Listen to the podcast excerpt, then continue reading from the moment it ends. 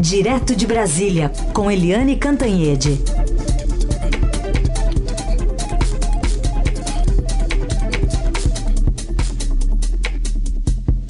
Oi, Eliane, bom dia.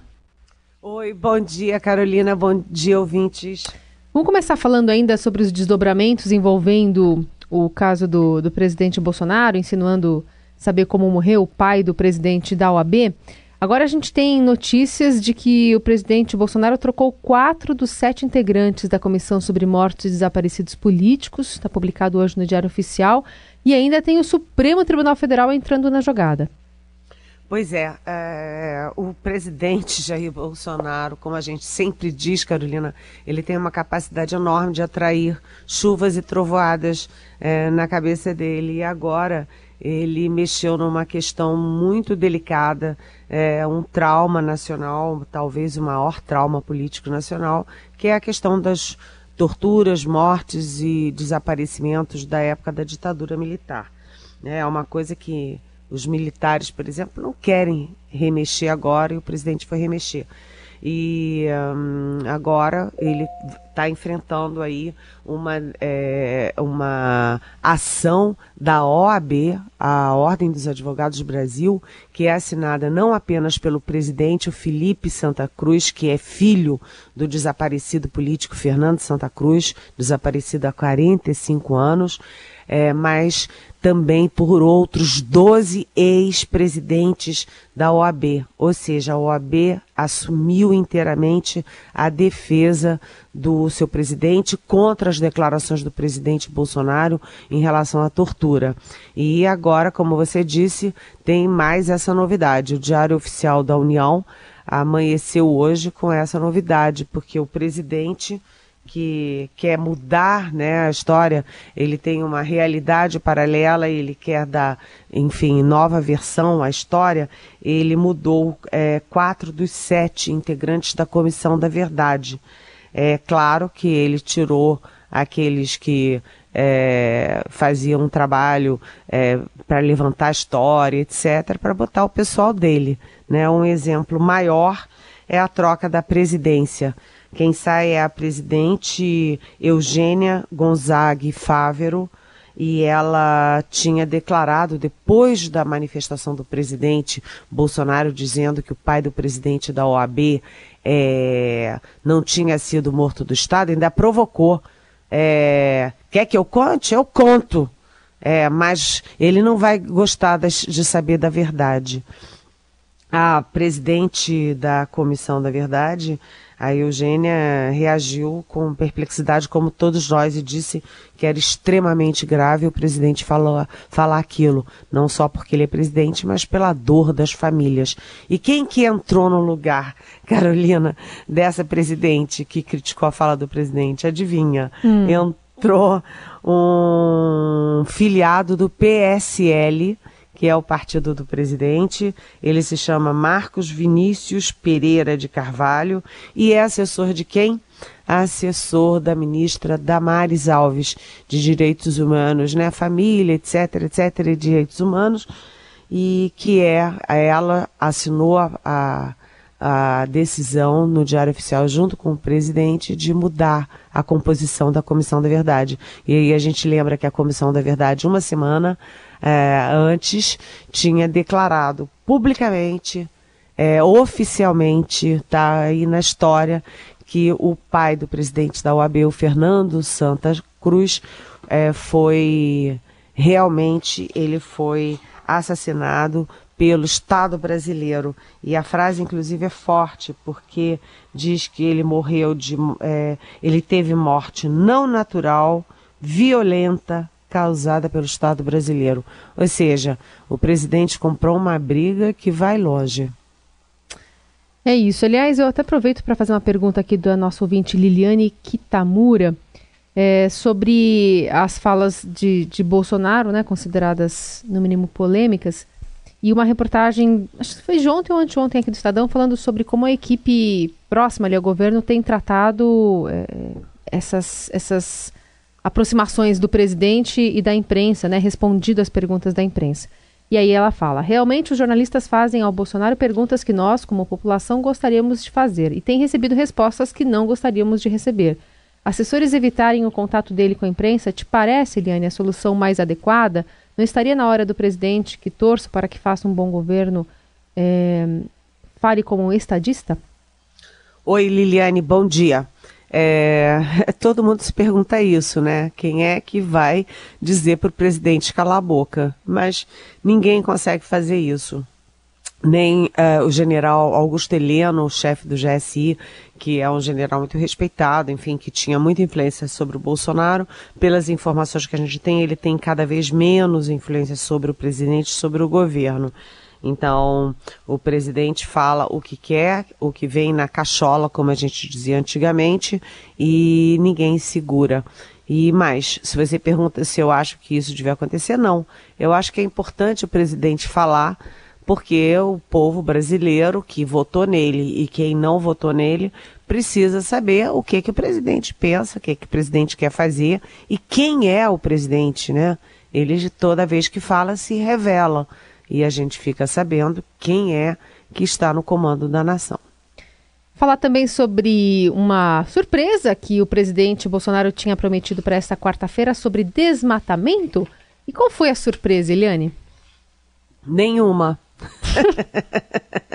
a gente, ele falou surpresa no sábado, o presidente disse, olha, vai ter uma surpresa em relação ao INPE na quarta-feira. Aí ficou todo mundo, opa, que surpresa é essa? Eu até botei no, no Twitter, hum, que medo. qual, qual, pode ser a surpresa, né?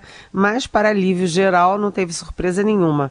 O, ontem, o ministro de Meio Ambiente, Ricardo Salles, é, convocou uma é uma entrevista coletiva, enfim, falou, né, coletivamente, e dizendo que as interpretações dos números que são feitas pelo INPE sobre desmatamento são equivocadas.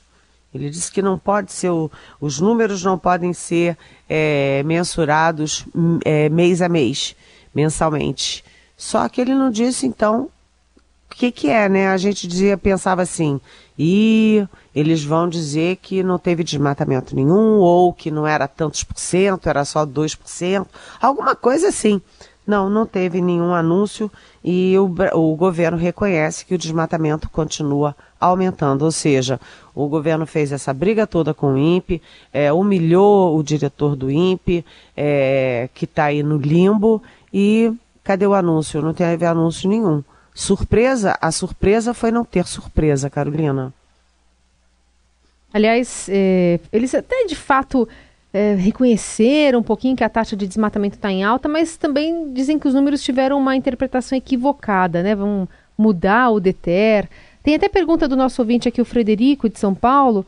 Há quanto tempo se usa esse DETER no INPE? Só agora vieram é, viram que não é confiável, eles querem nos enganar, que impressionante. É, enfim, ele está estranhando que um parâmetro que foi usado há tantos anos hoje apresente problemas.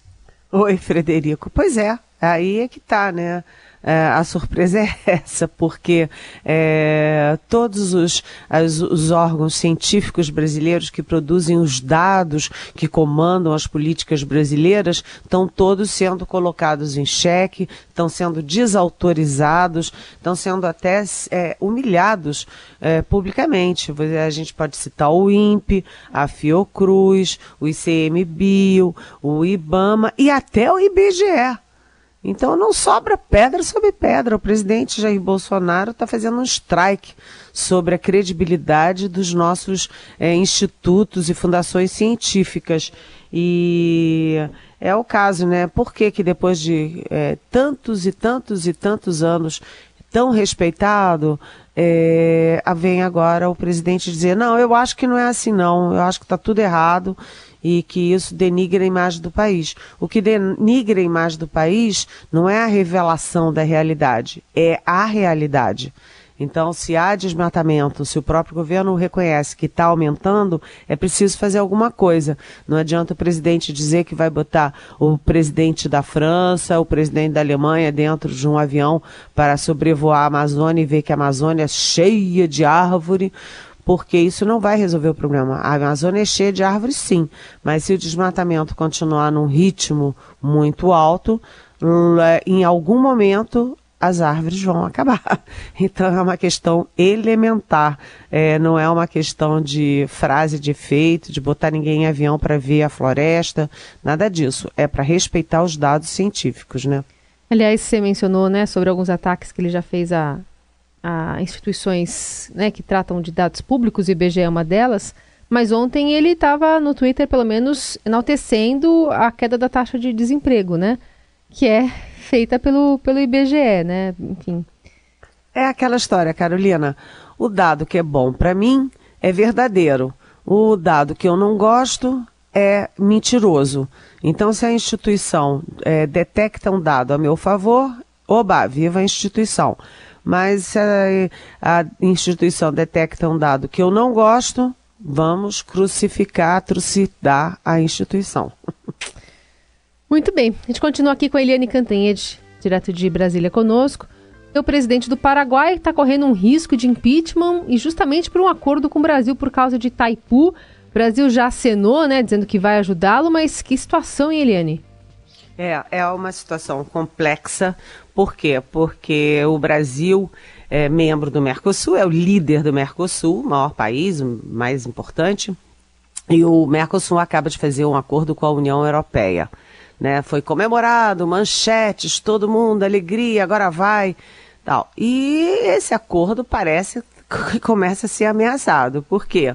Você tem uma eleição na Argentina em outubro e o presidente Maurício Macri tem uma reeleição incerta e não sabida. Se não for o Macri, volta, por exemplo, a Cristina Kirchner, Será que esse acordo anda e vai ser implementado mesmo? E agora você tem é, no Paraguai essa, esse problema aí do impeachment do presidente é, Mário Ábido Benítez. E o Paraguai está indo muito bem, está com um crescimento de 6% ao ano, é, a economia está bombando e está num ótimo momento, mas é, descobriram que o acordo do Paraguai com o Brasil foi secreto, sigiloso e, e enfim, é a favor do Brasil e contra o Paraguai. Então, ele está sofrendo um processo de impeachment. Se cai o presidente do Paraguai, imagina, como é que você vai fazer o acordo com o Mercosul? E para piorar, o presidente Jair Bolsonaro ele, em vez de estimular e se aproximar dos parceiros da Europa, nesse momento de implementação do acordo, ele todo dia, como a gente falou aqui ontem, né, dá um murrinho no nariz da França, um murrinho no nariz é, da Alemanha, e ele está se aproximando é, muito dos Estados Unidos, está praticamente num alinhamento automático com os Estados Unidos e se distanciando da Europa. Basta ver o que ele fez com os dois ministros.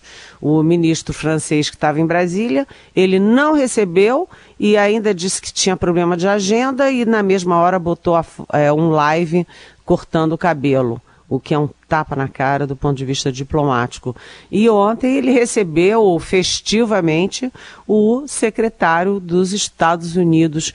E o secretário dos Estados Unidos, que é o Wilbur uh, Ross, o secretário Ross, ele já tinha manifestado antes de se encontrar com o presidente que tinha que ver esses acordos aí, essas cláusulas do acordo com a Europa, porque isso pode prejudicar o grande projeto agora, que é a, o livre comércio Brasil-Estados Unidos. Vocês já imaginaram se o presidente Bolsonaro troca o acordo da União Europeia e, e, faz pelo livre comércio com os Estados Unidos, isso vai dar confusão. Isso dá uma confusão danada e afeta diretamente os interesses nacionais. E só para concluir, Carolina, a questão do, da, do Paraguai, que foi a sua pergunta, é porque o Brasil e o Paraguai dividem a energia de Itaipu e o Paraguai está crescendo muito, está demandando muita energia e além de é, usar todo o excedente com um preço muito baixinho, estava usando também aquela base da energia de Itaipu, que é a, a energia garantida dos dois países. O Paraguai estava usando a energia do Brasil garantida por um preço camarada, que é o preço do excedente. E aí o Brasil disse: não, peraí, tudo bem, nós somos parceiros e tal, mas vamos fazer as coisas direito. É, quem consome mais vai pagar mais, quem consome menos vai pagar menos. O acordo era justo, mas a, a oposição paraguaia interpretou como o imperialista Brasil querendo é, prejudicar o pobrezinho do vizinho. Hum. E aí está jogando tudo isso nas costas do presidente. A crise política lá é grave e o Paraguai tem uma relação muito umbilical com o Brasil e o governo do o Benítez e o governo Bolsonaro têm uma relação também muito próxima, como disse o próximo próprio presidente. Pela minha informação, aqui vai uma informação importante. A informação que eu tive no governo Bolsonaro é que o governo aceita sim reabrir as negociações e modificar um pouquinho o acordo que eles dizem que foi secreto para, enfim, diminuir a pressão política sobre o presidente Benítez. Vai ter, então, uma renegociação. Tem pergunta aqui da Luciane Zalai, acho que é assim que se pronuncia. Agora, com esse alinhamento com os Estados Unidos, Eliane, já saiu conversa de ver o acordo com a União Europeia se não vai, eh, se não vai ter cláusulas que atrapalhem o acordo com o Trump. Só que numa dessa, né, escreve aqui a nosso ouvinte, se o Bolsonaro quiser dar preferência aos Estados Unidos ao invés da Europa e o Trump não ganhar a reeleição, o Brasil pode ficar numa situação ruim. Gostaria então que a Eliane comentasse. Ela diz que nós somos seus companheiros diários. Oi, oi Luciane, é, bem-vinda nossa companheira diária. É, você tem toda a razão, você vê que a sua pergunta é mais ou menos é, o que eu disse, né? Na, a gente está indo na mesma linha, na percepção de que o presidente Jair Bolsonaro pode estar prejudicando o, o acordo da União Europeia com a é, com o Mercosul só porque ele tem esse alinhamento automático com os Estados Unidos, com Trump, etc. Pode jogar um acordo fora, né, é, para fazer o outro, o outro com os Estados Unidos que ele adora, a família adora, etc. Mas você coloca uma questão adicional importante. E se o Trump não for reeleito? Né, as, é, a diplomacia, as relações diplomáticas são feitas com base numa premissa é de que é, os países não têm ingerência interna nos outros países, não têm ingerência sobre a, a, política dos outros países e conversam, têm acesso, têm, enfim, interlocução com todos os setores da sociedade. Né, com a oposição, inclusive. E a gente viu que o Trump, é, que o Bolsonaro já defendeu a reeleição do Trump publicamente, que o futuro embaixador provavelmente futuro embaixador Eduardo Bolsonaro, filho do presidente, já botou até o boné apoiando o Trump, o boné do Trump. Eu nunca vi uma coisa dessas, mas enfim. O fato é o seguinte: se o Trump, em hipótese, é, não for reeleito, é, o Brasil fica de calça curta, né? Isso é um erro diplomático. Os diplomatas brasileiros podem não dizer, mas eles sabem muito melhor do que a gente que é um erro. Você não aposta suas fichas numa só tendência do outro país. E vamos falar também sobre os juros mais baixos da história. Ontem o Copom anunciou 6% a Selic, Eliane. Pois é, né, Carolina? Essa foi a boa notícia do dia. Você que gosta da boa notícia do dia, porque é, a gente já sabia disso. É, que o, a taxa ia cair, só não sabia se era 0,25 é, ou 0,50, foi 0,50, ou seja, foi o, o, o, maior, a maior previsão de queda. Então a gente tem uns juros historicamente baixos, é, isso é importante. Mas algumas reflexões. Primeiro, é, isso demora para decantar para o cidadão. Não, amanhã a Carolina não vai fazer uma compra é, a crédito e o juro dela vai estar tá baixinho. Não, isso é uma decantação. Esses juros é, da Selic, né, a Selic é praticamente uma abstração, né, é uma coisa é, que tem uma, uma referência para o mercado, mas ela não é os juros reais da economia. É, e a segunda questão é o seguinte: vamos torcer para que esses juros gerem crédito, porque crédito segura, segura, é, significa maior consumo das famílias e significa maior investimento das empresas. Se você tem maior consumo das famílias, maior investimento das empresas, isso significa aquecimento da economia, maior produção e vamos rezar para todos os santos maior número de empregos, maior geração de empregos. Ontem também teve um, aí um resultado é, bom, né, bom de aumento de, de, de, de, vaga de trabalho, mas o desemprego continua sendo ainda muito alto na faixa de 12 milhões e 800 mil pessoas no Brasil. Ou seja, é, vamos torcer para esse juro ter um efeito, é, aí aumentar aí a possibilidade de um ciclo é, virtuoso na economia brasileira. É, até a questão do, do, desemprego de fato diminuiu. A questão é a qualidade né, desse emprego, já que o salário não é tão bom e tem muito autônomo também no mercado, né, Eliane? É, e muito desalentado aquele que desistiu é. de procurar emprego, portanto, ele não entra na lista de desempregado. Isso aí. Essa é Eliane Cantanhede conosco todos os dias e ela volta amanhã. Amanhã é sexta-feira, né? Um dia mais tranquilo, não sei. Pelo menos é véspera de, é, de, de, de fim de semana, mas segunda-feira já começam os trabalhos lá no Congresso, né? Acabou o recesso. Vamos ver se as coisas ficam ainda mais quentes, Eliane. Pois é, mais quentes no Congresso e no Judiciário, porque o jud...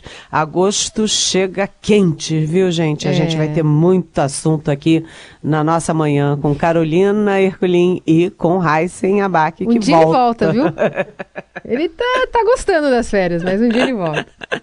Obrigada, Eliane, um beijo. Um beijo, até amanhã.